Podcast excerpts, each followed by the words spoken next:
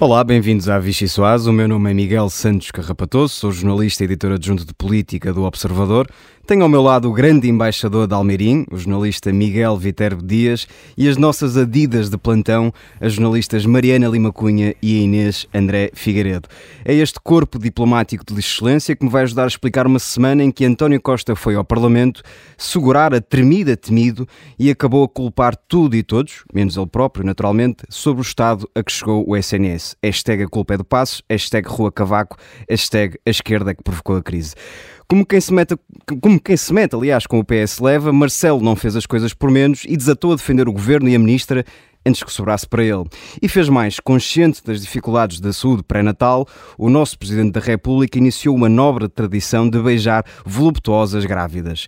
Marcelo prometeu ser mais vigilante nesta maioria absoluta de Costa e ninguém pode dizer que não está a cumprir o que prometeu. Hoje vou Sr. Primeiro-Ministro, volto-lhe a perguntar se viu o debate de urgência e o que é que acha da resposta da Sra. Ministra da Saúde. Senhor Deputado André Ventura, eu não vi o debate de urgência. Talvez o Sr. Primeiro-Ministro não saiba isto. Há uma aplicação nos comandos que dá para voltar atrás. Nós chegamos à noite a casa, voltamos atrás e Tá bonito, este baile tá bonito. Agora, devo-lhe dizer, não, espero que não me leve a mal, mas eu quando chego a casa, a última coisa que tenho vontade é de fazer andar para trás para ouvir assim na televisão. Muito obrigado. Oh, oh. Eu costumo dizer que a pior coisa que nos pode acontecer é adoecer em agosto. E porque também os nossos médicos não estão lá, também estão de férias noutro sítio qualquer. Eh, O grande responsável é o bacalhau à brás. O bacalhau à brás, o bacalhau caralho. preocupação que os portugueses têm, em qualquer caso, é de terem verões sem acidentes e sem doenças. Todos nós aspiramos a isso. De bênção em bênção, Marcelo, o beijoqueiro mor do reino, é o mais próximo que temos do quarto pastorinho de Fátima. Nós, como acreditamos em milagres, vamos mantendo a fé de que é possível que isto seja tudo uma bizarria momentânea e que voltará ao normal a seguir ao intervalo. Até lá, vamos mandando umas larachas. Portanto, venha daí a refeição mais deliciosa da política portuguesa. Miguel Viterbo Dias tem que começar por ti, estás de parabéns. Almeirim, a sopa de pedra de Almeirim recebeu o estatuto de especialidade tradicional garantida na União Europeia, portanto, parabéns. Ora bem. Sei que festejaste isto em grande. Sim, sem comer sopa por acaso, mas eh, com outro aperitivo típico da região que é o vinho tinto. Muito bem, muito bem, não esperava menos de ti. Mas a sopa da pedra, como é, como é sabido, tem muitos enchidos e, portanto, isso leva-me a falar de António Costa, que foi ao Parlamento encher chouriços e eh, admitir que a culpa era de todos, menos dele próprio. O que é que te pareceu esse debate? Achas que, que António Costa percebeu a real gravidade do que se está a passar na saúde ou vai continuar a culpar Pedro Passos Coelho, Cavaco Silva, as ordens profissionais, a esquerda, etc? Olha, adaptando uma frase conhecida da política nacional, o senhor tem pedras no coração, diria Fernando Negrão, adaptando à sopa da pedra, mas quanto a António Costa, ehm, o, o primeiro-ministro, eh, eu acho que se está a perceber da gravidade, sobretudo porque Marcelo Rebelo de Sousa todas as semanas lhe recorda que ele está a perceber da gravidade. Já a semana passada ehm, tínhamos aqui referido que Marcelo já tinha dito que António Costa reconheceu os problemas na saúde e que isso era um bom primeiro passo. Esta semana voltou a dizer mais ou menos o mesmo, ali com uma vírgula ou outra ao lado, mas disse: Bom, o Primeiro-Ministro já reconhece que a situação é grave e, portanto, isso é muito útil para que se possa corrigir ehm, o, o problema. E, portanto, António Costa não tem outro remédio senão ir reconhecendo esse, essa gravidade e lembrando-se dessa gravidade. É para isso também que existe o mais alto magistrado da nação, diga-se. mas, ainda sobre o debate, ele realmente eh, aproveitou ali para, um bocadinho como Marta Temido já tinha feito no final da, da semana anterior, eh, de pôr as culpas na pandemia, que vai tendo as costas bem largas para já. Eh, eh, e acabou eh, por, eh, num ou outro momento, mais irritado, ou seja, António Costa também já não vinha a estes debates de política geral há oito meses e por isso tinha ali muita coisa guardada e aproveitou para ir libertando durante o debate e eh, fê-lo não só com o Chega, mas também com Catarina Martins, que foi um dos maiores alvos do Primeiro-Ministro. Foi ela, aliás, que ouviu das boas, digamos assim, com António Costa a lembrar-lhe que o SNS nada deve ao Bloco de Esquerda E, portanto, António Costa foram três horas, não é? Oito meses depois já estava desabituado do ritmo eh, e nessa reta final com o Bloco de Esquerda aproveitou para impor ou para pôr os pontos nos is e puxar dos galões sobre o Serviço Nacional de Saúde, eh, fazendo sempre aquele exercício que é sempre agora muito interessante de acompanhar, que é eh, olhe lá para o PCP como é responsável e veja lá como o Bloco de Esquerda está aqui neste papel de irresponsabilidade. E, portanto, acabou por ser eh, a fechar as três horas um dos momentos mais irritados de António Costa, eh, que eh, lá está, é também se calhar uma boa ilustração dele saber que a situação não é fácil eh, e que, como o próprio agora já refere, as medidas que se aplicarem agora vão sempre demorar mais tempo a terem eh, a, estarem no terreno e a terem resultados práticos e portanto a situação não se vai resolver de hoje para amanhã, como aliás na última hora já vamos recebendo várias notícias de mais urgências fechadas até segunda-feira. Inês André Figueiredo, o Miguel falava da- do bate-boca entre António Costa e André Ventura, mas também eh, entre António Costa e Catarina Martins. Enfim, no fundo, António Costa foi eh, atacado da esquerda à direita. Isto, de facto, é a prova de que há um novo ciclo. É a primeira vez que o PS eh, eh, está verdadeiramente isolado no Parlamento.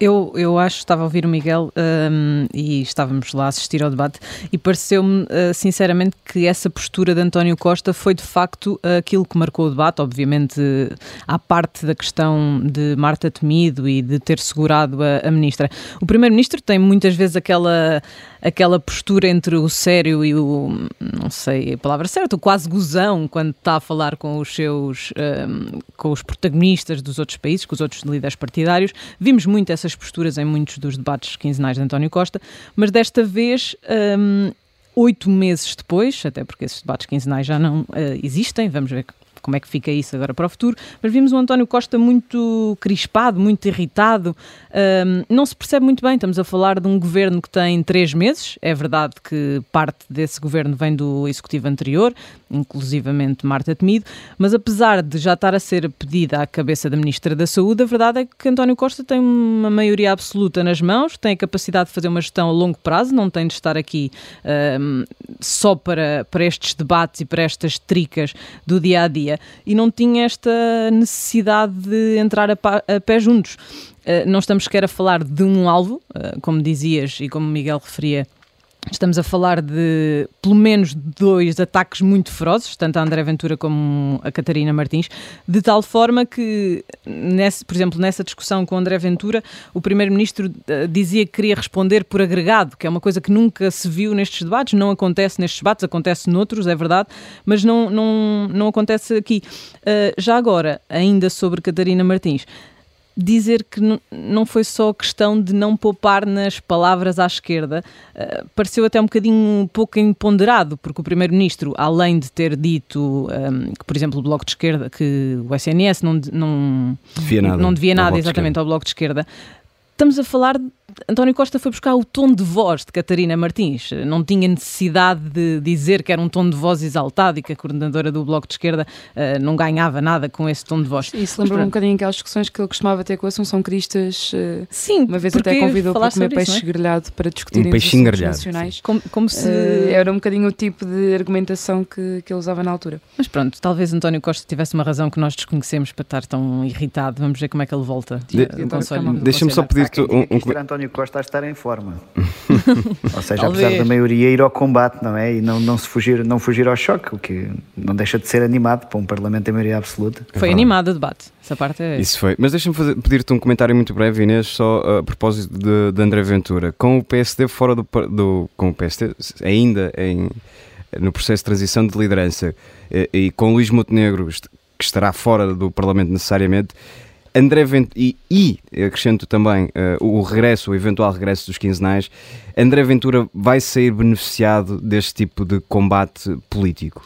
André Ventura já dizia logo depois das eleições que queria assumir este papel de oposição. E a verdade é que neste debate o fez. Uh, António Costa respondeu ao PSD, mas não responde com a mesma garra uh, do que responde ao Chega. E a verdade é que isto é o que fica do debate. É esta, esta trica, esta necessidade que António Costa tem de responder ao Chega, que não tem de responder ao PSD, ou que não tem agora. Vamos ver agora também se com Luís Montenegro isso muda um bocadinho. André Ventura vai, obviamente, aproveitar esta, esta posição. Mariana Lima Cunha, outro facto que ficou do debate foi António Costa assegurar completamente Marta Temido. A minha pergunta é: isto é no, no, no, futebol em que os dirigentes esportivos dizem sempre que o treinador tem total confiança da direção e depois, um dia, no dia a seguir, fazem uma chicotada psicológica e afastam o treinador?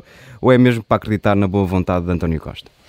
Não sei se é na boa vontade. Eu, às vezes, quando vejo, quando há os pedidos de missão, de, e já houve alguns uh, no governo de António Costa, uh, dá um bocadinho a sensação de que António Costa, enquanto lhe estiverem a pedir admissão, ele faz questão de não a, de não a provocar e de a provocar no momento em que ele achar, uh, enfim, mais, mais adequado. Marta Temido visivelmente quer ficar, aparentemente, uh, mas na verdade, quer dizer, uh, fazendo as contas todas, na verdade as decisões que interessam, e, isto, digo isto porque o PS também está muito nesse modo, que é o problema não é a ministra em si ou a pessoa em si, Uh, o problema é que se não houver uh, reformas de fundo no SNS daqui a uns tempos, cá estamos nós a falar da mesma coisa e nesse, nesse aspecto as decisões que interessam estão nas mãos de António Costa, não é? Uh, a ministra sozinha não vai nem tem força para impor mudanças de fundo nas carreiras do SNS, na gestão do, do sistema hospitalar, seja do que for. Um, se me deres só um minutinho para falar da irritação de António Costa, eu achei interessante, primeiro é sempre interessante ver como António Costa parece que quando tem, parece quando está em situações que não são de óbvia dificuldade ou de negociação difícil, eh, às vezes parece ter mais dificuldade em lidar com isso do que quando eh, precisa de dar a volta às coisas, uh, parece que fica nervoso. Um, e eu nestes dias falei com alguns socialistas que o que diziam era que notavam claramente esse clima, uh, fosse de letargia, de cansaço do governo. Precisamente, uh... e era isso que eu também te ia perguntar, que é, percebe-se como é que um governo com maioria absoluta, em, com três meses de funções, esteja já com tantas dificuldades em lidar com críticas que são perfeitamente naturais e legítimas. Sim. Uh, eu, eu ontem estava a falar com um dirigente do PS que, que estava a notar duas coisas que eu achei interessantes. Uh, uma delas é que agora se pode estar a começar a notar uh, o elenco do governo menos robusto que se, de que se falou quando Costa fez este desenhou esta, esta composição do, do novo governo. Teoricamente era um, um governo muito mais político, era isso que era mais uh, Sim, era mais político, mas na verdade tem várias pessoas que se calhar têm menos experiência uh, ou têm menos cabeças como, sei lá, agora pensem em Augusto Santos Silva, por exemplo, um, pessoas com muita experiência de muitos anos de governo e muita experiência em, enfim, embates políticos e que uh, fica, pode ficar mais facilmente desamparado sem Costa. E outra nota que se fala muito no PS é, são as viagens de Costa pela Europa, periplo europeu que anda a fazer e que só contribuem um bocado para esse mindset de, de desamparo.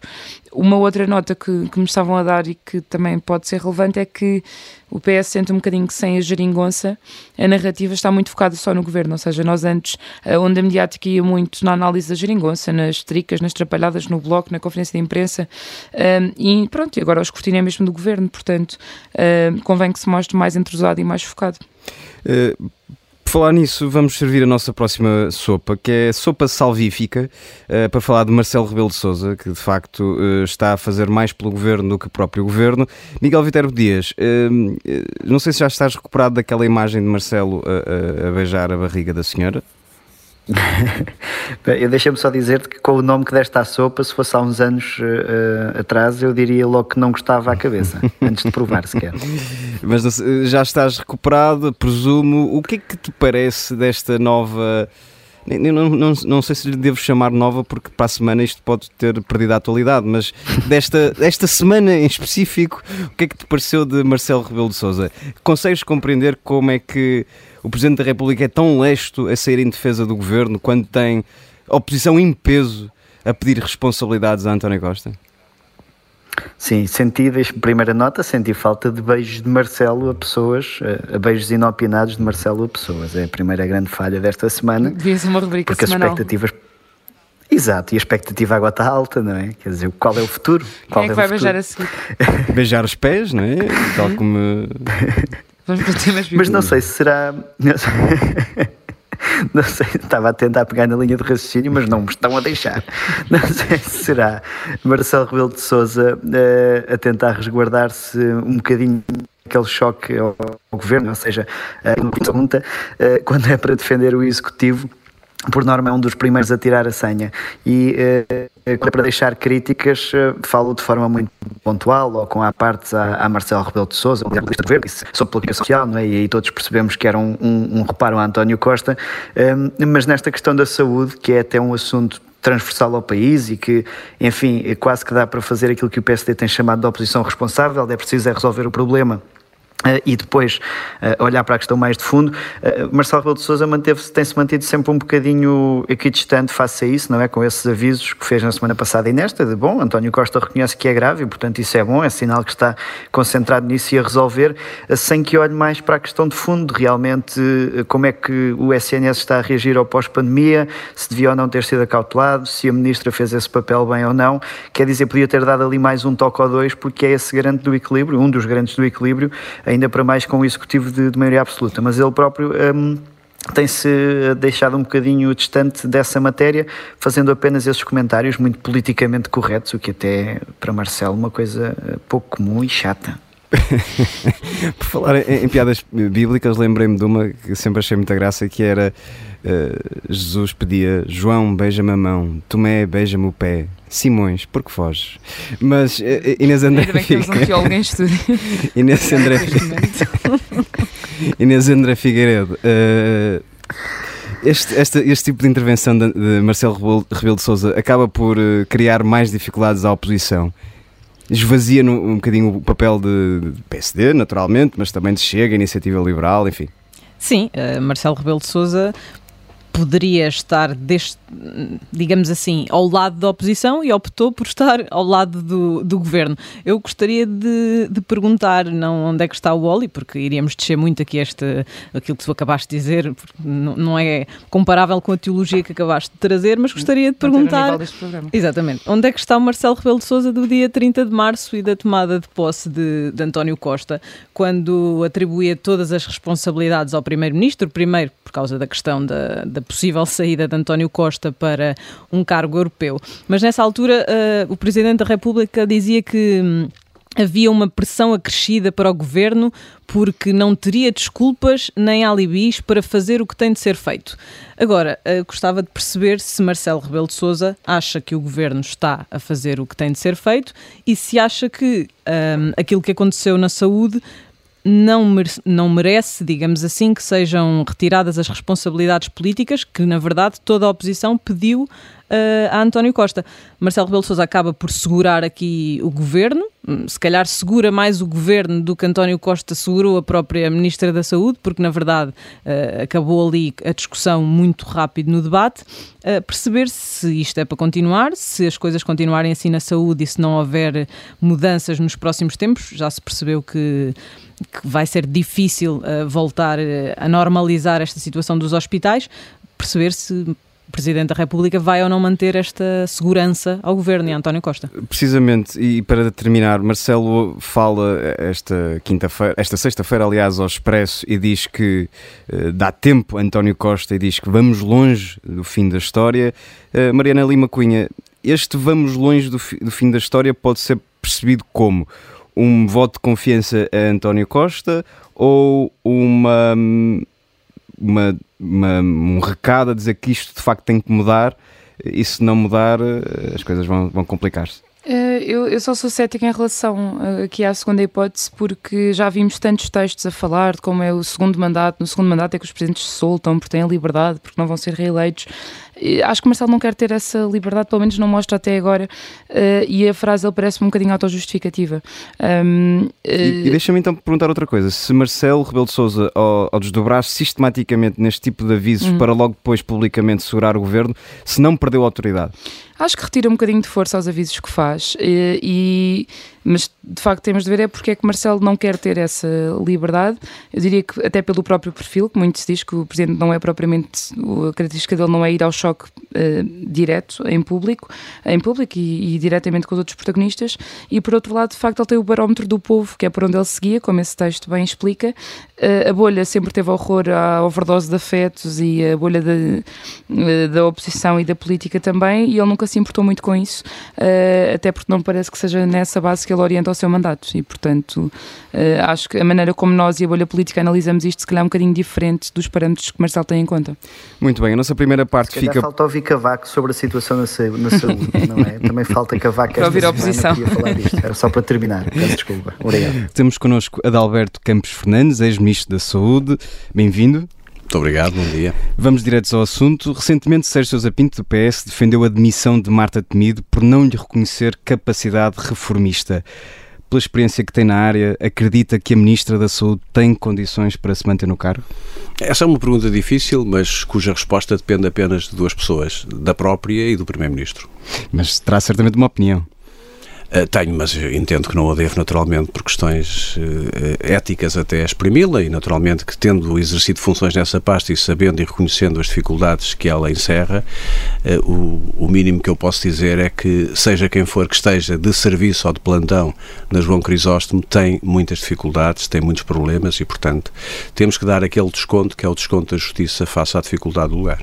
Mas já reconheceu que a responsabilidade pelo Estado a que chegou o SNS deve ser partilhada pelo conjunto de governos que estiveram em funções.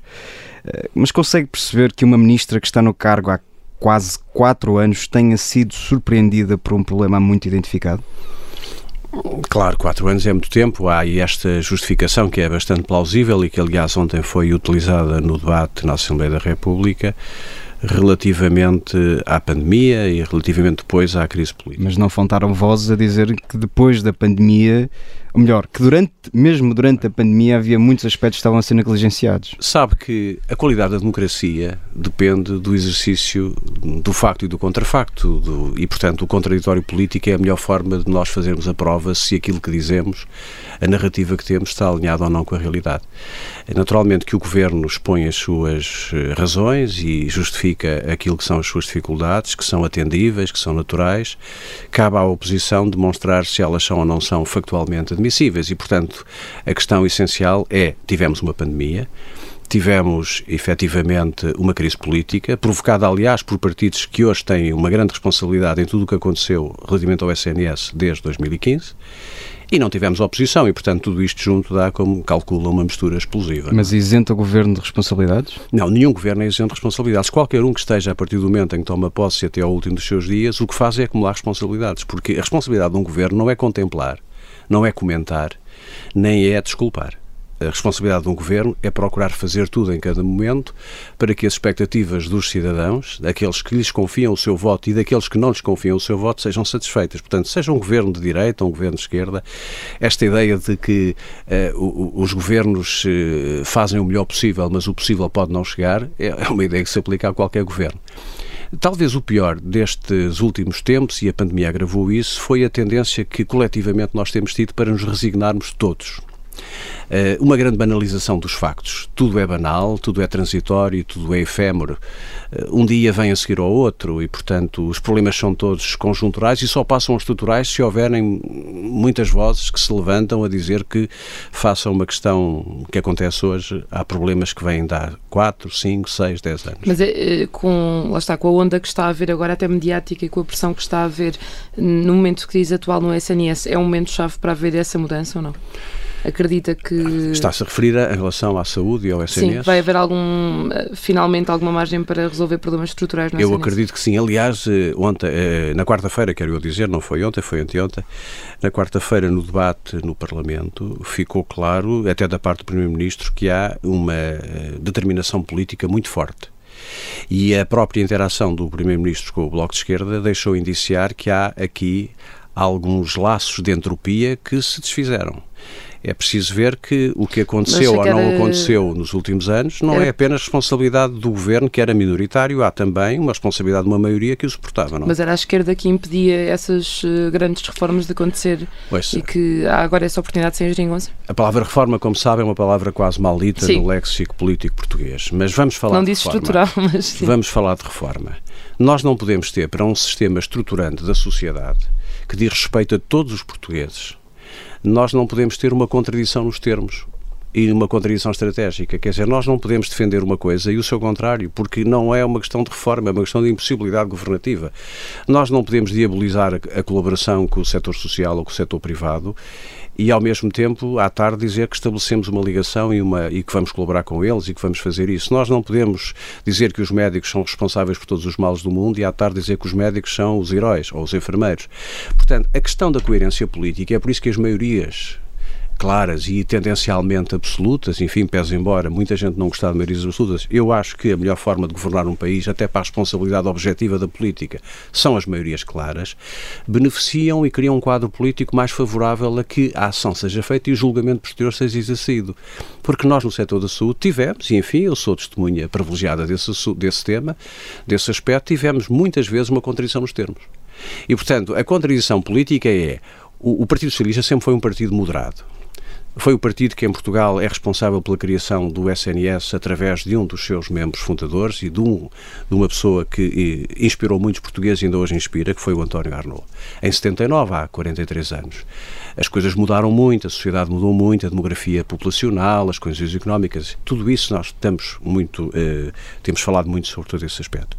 Mas o PS, o Partido Socialista, sempre foi um partido da moderação. Sempre foi o partido que estabelece dentro da sociedade pontes entre pessoas que se posicionam mais ao centro-direita, mais ao centro-esquerda, e sempre foi um partido de impulso para a mudança reformista. Ora, quando em determinadas áreas, como são o sistema de saúde, a dependência política para formar maiorias é de alguém que tem uma obstinada e eu até diria mal explicada atitude de preconceito relativamente ao setor privado, que prefere que os doentes esperem inadequadamente do que sejam atendidos noutro setor que não seja o setor público. Enfim, este é apenas um exemplo, podia dar-lhe muito.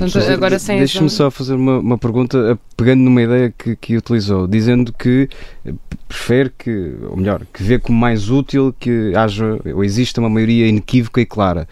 Pergunto-lhe, com esta maioria absoluta o PS deixou de ter desculpas para não reformar a saúde? Eu, eu, eu não digo o PS, qualquer partido qualquer partido com maioria absoluta tem muito menos desculpas para não executar o seu mandato nas condições que propõe o eleitorado do que um partido que esteja dependente de acordos, ainda por cima, acordos que, em alguns aspectos, podem ser contra a natura. Repare, eh, as dificuldades que existiram, o povo compreendeu isso, a população compreendeu isso e entendeu, em 30 de janeiro, dar uma maioria clara ao Partido Socialista, porque a, os cidadãos eleitores perceberam a dificuldade de nós defendermos uma integração europeia, um alinhamento com a NATO, com a Aliança Atlântica, de estarmos ao lado da Ucrânia, imagino o que seria agora se nós não tivéssemos uma maioria clara. E, ao mesmo tempo, naquilo que é fun as funções sociais do Estado, aquilo que, é, que são os, os, as obrigações de soberania da República, nós não podemos ter, uh, perdoa-me a expressão, havia quando eu era miúdo uma, uma, um, uns azulejos que haviam nos restaurantes de beira de estrada, uh, quando nós íamos de Lisboa para o Porto, que diziam o que fia está e o que está não fia. Uh, nós não podemos ter aqui um contraditório permanente sobre o exercício de responsabilidades e de manhã somos mais de esquerda, à tarde somos mais de direita. Tudo isto não é bom, não é para a questão dos partidos, nem dos governos, é para a questão do interesse nacional. E, portanto, em qualquer partido, vemos agora em França o que aconteceu com o Presidente Macron, que vai ter um retalho parlamentar, provavelmente até muito difícil de sustentabilidade.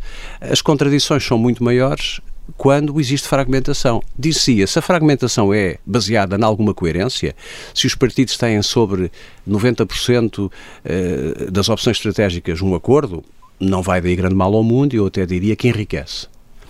Agora, quando nós estamos aliados a alguém, por exemplo, que defende a Rússia contra a Ucrânia, ou com alguém que diz que estar na Europa é a pior coisa que pode acontecer ao país. O PS, o PS consegue recuperar alguma coerência. Eu ia voltar à questão da, da saúde que falávamos antes e, enfim, dos problemas que já, que já eram anunciados, no fundo. A Ministra da Saúde admitiu que o problema da falta de pessoal para completar a escala já estava previsto por isso mesmo, admite-se que tenha apresentado um plano de contingência só depois do fecho de alguns serviços. Percebe-se esta falta de, enfim, de antecipação do problema?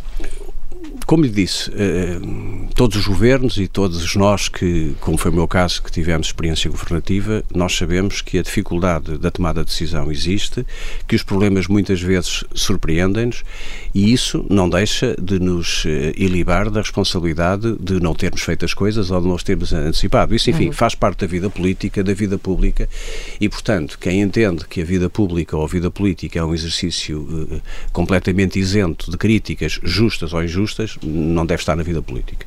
Portanto, eu admito que haja aqui algum grau de surpresa, embora nós já sabemos que os médicos estão a envelhecer desde que entraram para a faculdade e, portanto, eh, desde o final da década de uma 80, geração que- que nós sabemos que os números clausos associados àqueles cursos muito grandes do fim da década de 70 iriam fazer com que até 2025 um número enorme de médicos atinjam os 66 anos e, portanto, a idade legal da reforma, para além de que, repare, 43 anos depois, nós temos hoje uma presença do setor privado e social absolutamente eh, avassaladora e nestes últimos anos com um crescimento muito forte da- do financiamento privado como alguém dizia, não está a acontecer esse crescimento apenas porque as pessoas, em vez de comprar certificados de aforro, resolveram fazer seguros de saúde. Quem não perceber isto não vive neste país. As pessoas não deixam de comprar certificados de aforro e compram seguros de saúde apenas porque sim.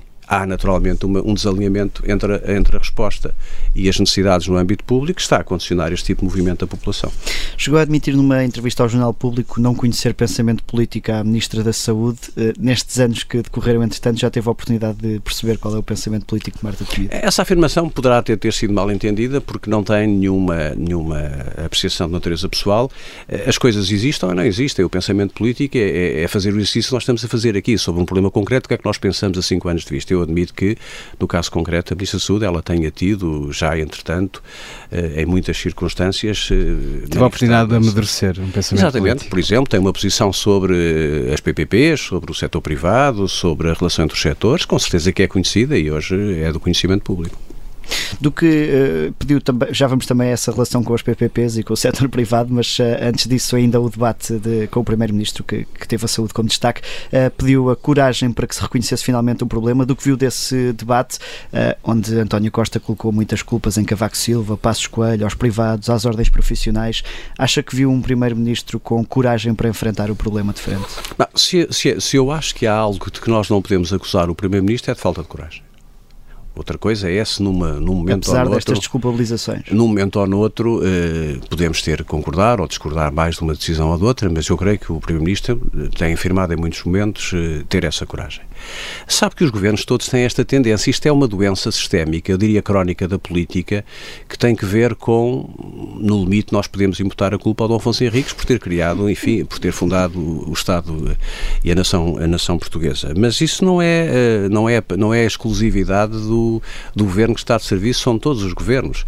Um, o problema é que eh, um, eu creio que a população não dá muita importância a isso, porque muitas vezes comparar contextos que são incomparáveis não resulta bem, porque eh, o contexto que se vivia em 1975, em 85, em 95, os contextos sociais, económicos, a adversidade externa eh, são muito diferentes. É óbvio que a intervenção externa em 2011, 2013 foi brutalmente avassaladora para o Serviço Nacional de Saúde. Dizer isso é não dizer uma verdade.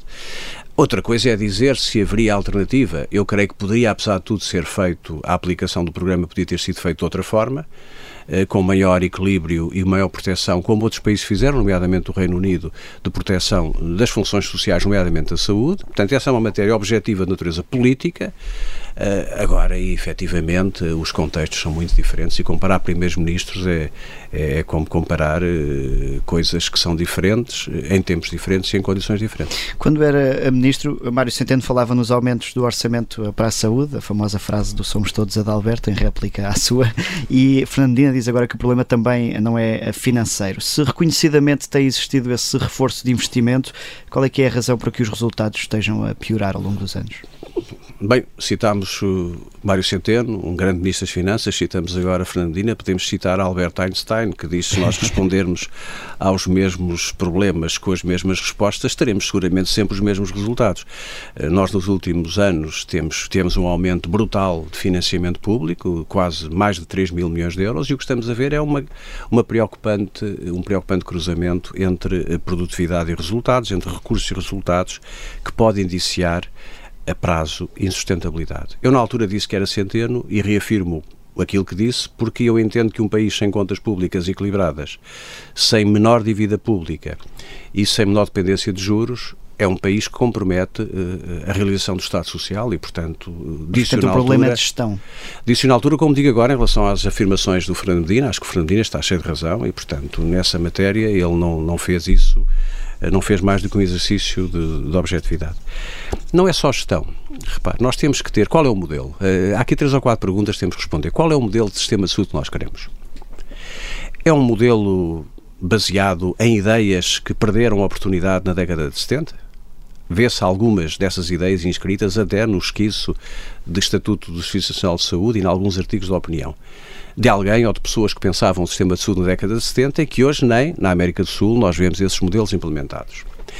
É, hum, é um modelo que é ancorado, como eu defendo, numa função estrutural e estruturante de um sistema público, que é o Serviço Nacional de Saúde, de qualidade, e que é responsivo e que é capaz de responder a todos os portugueses que o procuram, independentemente da sua condição social, económica ou outra. É um modelo que, sendo estruturalmente público, não nega ou não rejeita a possibilidade de colaborar com outros setores, como aliás faz hoje na Rede Nacional de Cuidados Continuados Integrados, em que mais de 80% eh, da responsabilidade é do setor social, e que põe o primado da satisfação de necessidades em primeiro lugar antes do, digamos, do condicionamento político ou ideológico e, finalmente, isto é, digamos, a visão estratégica do sistema, do ponto de vista operacional, o que é que é mais importante? É criar mais camadas burocráticas com sistemas locais de saúde, com CEOs em cima da ACSS, sem mexer nas ARS, ou tão simplesmente fazer uma coisa de uma semana para a outra, que é dar autonomia aos hospitais para não esperarem dois anos pelo recrutamento de um médico ou um enfermeiro. E feito esse diagnóstico, eh, reconhece nos planos apresentados pelo Governo essa preocupação? Ou vão no sentido errado? Bom, eu, algo que me deixa mais tranquilo, e a partir, aliás, do debate de quarta-feira, é a determinação do Primeiro-Ministro em resolver a questão. Mas a determinação não é exatamente um plano, é uma, é uma, uma intenção. Mas, mas sabe que eh, os ministérios eh, setoriais, sem impulso político de quem coordena e controla o governo, eh, não terão a eficácia desejada, porque naturalmente o Primeiro-Ministro é o maestro da política, é aquele que define e apoia essas políticas setoriais. Eh, portanto, nesse aspecto, creio que é positivo. Se eh, ainda são perceptíveis, se me pergunta, ainda são perceptíveis alguns sinais Porque foi uma das eh, perguntas mais ouvidas nesse debate é qual é o plano? Pois. Se tudo está a ser posto na realização de um estatuto, que é um instrumento importante, mas é um instrumento que não responde aos aspectos operacionais do momento. Se o que se pretende é uma visão passada, uma visão de uma pseudo-reforma que vai buscar ingredientes que estão ultrapassados em toda a moderna administração dos sistemas de saúde no mundo inteiro, com ingredientes que efetivamente são, como lhe disse, dos anos 70, que vão acrescentar mais camadas burocráticas, mais decisores, mais gestores, mais eh, consultores e não se atalha naquilo que é o operacional para a resposta imediata, que é, por exemplo, os hospitais terem mais eh, autonomia e a acessibilidade ser garantida de acordo com o que está definido da lei, os tempos máximos de resposta garantida serem eh, assegurados, aí podemos ter um adiar da solução. Os portugueses hoje o que querem não é planos de planos de contingência, não é mais reflexões, mais articulações ou mais comissões. Qualquer comissão que apareça terá sempre a melhor das boas vontades para fazer aquilo que a administração não fez. Aliás, uma comissão é basicamente um substituto rápido daquilo que é a inépcia ou a incapacidade da organização tradicional. É isso que significa uma comissão. Hum, portanto, o que os portugueses querem, dizia eu, é se têm uma necessidade de saúde que pressentem, objetiva, que, que precisam de ser operados, precisam de fazer um exame, que tenham essa resposta. Eu, eu registro que, tem- que está a ser muito hábil a, a- evitar comentar diretamente eh, os planos do governo, mas mais uma Imagina, vez. o programa chama-se Vichy Soase e fazendo, digamos, justiça histórica ao contexto em que ela aconteceu, eu terei que honrar o espírito de- do contexto da Vichy Soase e, portanto, é Mas, isso que estou a fazer. mais uma vez, feito o diagnóstico, que está no, no fundo, eh, está a, a criticar basicamente tudo que o governo apresentou até o momento.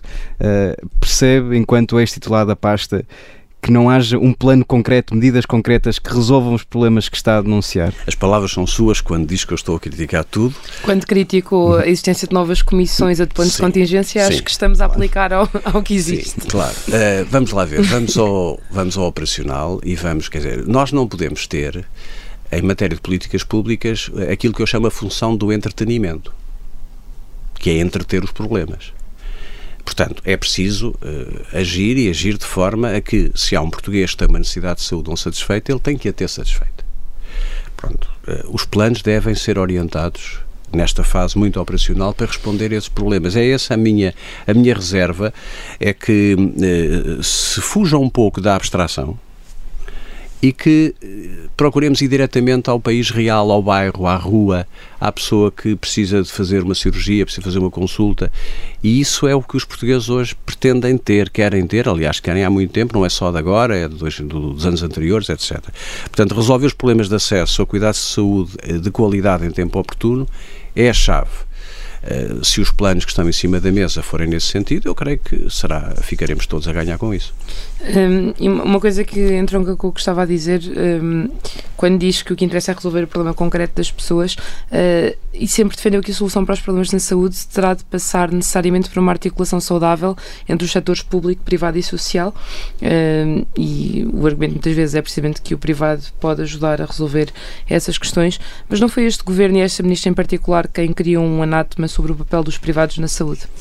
Bom, não sei se foi, quer dizer, isso é o juízo jornalístico da opinião pública, eu, eu sobre isso, enfim, resistirei sempre até ao último dos meus dias a fazer comentários pessoais sobre uh, personalidades políticas. Há pouco criticou cima, diretamente a esquerda e responsabilizou a esquerda. Não, eu ia acrescentar ainda por cima do meu partido, de que eu sou militante há décadas e, portanto, tenho esse dever, de, digamos, de, de compreensão, de respeito. Eu não sou militante do Bloco de Esquerda e, portanto, não estou completamente livre de fazer a crítica, aliás, e, portanto, é, são coisas completamente diferentes. Uh, a, a, a, sua pergunta é: eu não sei se esse anátema existe ou não existe, aquilo que resulta na percepção pública parece ser alguma reserva que, aliás, o Primeiro-Ministro e outros membros do Governo têm sempre afastado.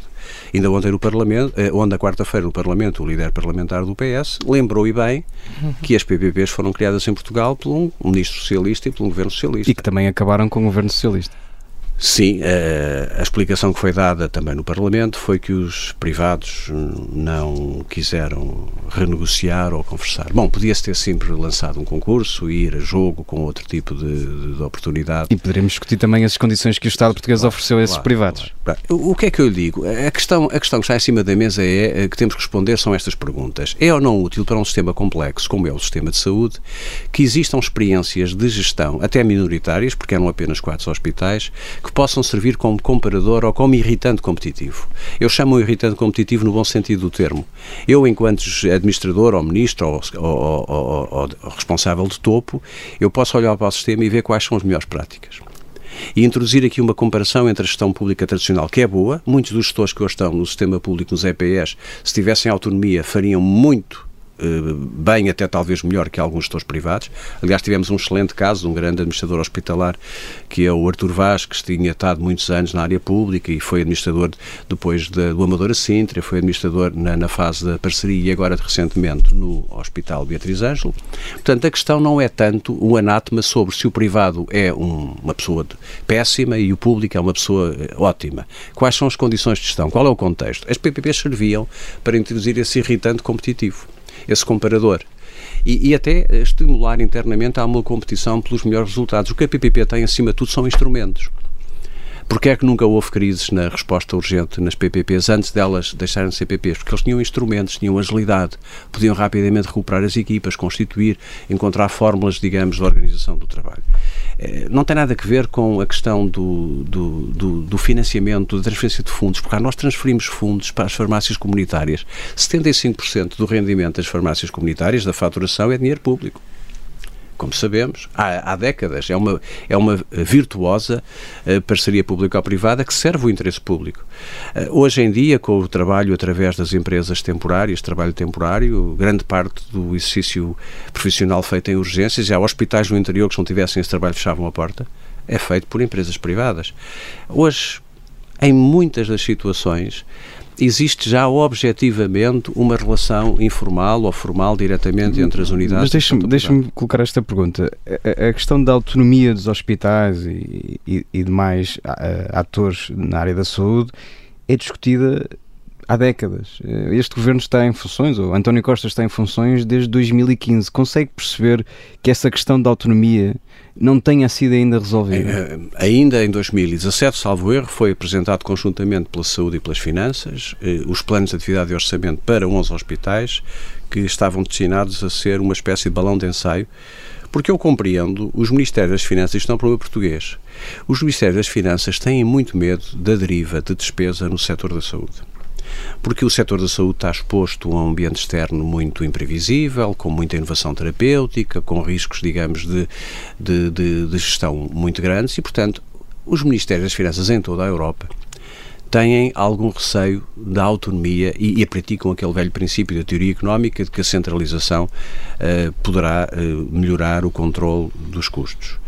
E talvez tenha sido essa a dificuldade ao longo dos anos de que as finanças não se sintam com- suficientemente confortáveis para. Mas há que fazer esse, esse- esse- há que correr esse risco, eh, provavelmente como se estava pensado, com um grupo de hospitais mais limitado, ver se as coisas funcionam bem, atribuir um orçamento, atribuir uma carteira de serviços, digamos um plano de atividades, e ir monitorizando e no final do ano, sim ou não, foram atingidos os resultados. Se foram, quer a gestão de topo, quer a gestão intermédia, quer o hospital no seu conjunto, deve ser beneficiado.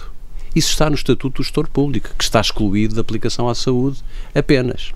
Portanto, um bom gestor e boa gestão intermédia e bons profissionais devem ter um estímulo de reconhecimento. Ah, Naturalmente, um mau gestor, aquele que não desempenhou bem as suas, eh, o seu mandato, tem que ser afastado e tem que se perceber porque é que não, porque é que não funcionou essa sua gestão. Portanto, mas esse, eu creio que esse receio tem que ver com o risco, com o receio que, que, que, que os Ministérios das Finanças dos países têm de que possa haver um descontrole da despesa. Acredita que, já referiu que tem uma liberdade maior para criticar, por exemplo, o Bloco de Esquerda, porque é militante eh, de outro partido, o PS. Acredita que a sua saída do governo se deveu a isso, a essa necessidade de agradar ao Bloco e ao PCP e ter assim uma figura mais à esquerda no Ministério da Não, Saúde? não faço esse juízo de, eh, de intenções. Eh, Os ministros estão enquanto querem estar ou enquanto o Primeiro-Ministro entende que devem estar, ele é o soberano nessa matéria e em cada momento não acredito que se tratasse. eh, eh, que a decisão tenha sido essa, não, não faz nenhum sentido. O que é facto é que o Partido Socialista, não tendo maioria absoluta, estando dependente da formação de maiorias no Parlamento de partidos à sua esquerda, eh, tinha condicionalismos e tinha, digamos, dificuldades que hoje felizmente não tem. Mas sentiu essa viragem à esquerda com a substituição do protagonista? Ah, bom, não, não vale a pena também iludirmos as questões. Se me perguntarem se eu estou politicamente numa posição mais eh, menos à esquerda do que, do que outras pessoas, evidentemente que só mesmo é preciso não ler o que eu escrevo e o que eu digo, e portanto eu não iria tão longe, não iria tão longe nisso, quer dizer, eu estou onde sempre estive. Eh, A particularidade é que eu sempre estive nesta posição e, portanto, não, não estou nem mais à esquerda nem mais à direita. Eu, ah, enfim, desde, desde jovem que sou militante do Partido Socialista e sempre estive nesta posição. E não relaxa som da internacional, presumo. Não, não aprecio particularmente. Aliás, eh, eh, gosto mais dos clássicos eh, e, e- nessa matéria não, não, não, não discuto gostos, mas de facto não, não tenho essa prática. Muito bem, vamos à segunda parte do nosso programa, o segundo segmento, aliás, do nosso programa, o bloco carne ou peixe, onde só pode escolher uma de duas opções, portanto venha daí a, a trilha. A quem oferecia uma compota no Natal? Marcelo Rebelo de Sousa ou António Costa? Claramente ao Presidente da República. Eh, com quem é que arriscava comer um bacalhau à brasa em agosto? Eh, atividade de risco, como sabemos. Mário Centeno ou Graça Freitas? Mário Centeno.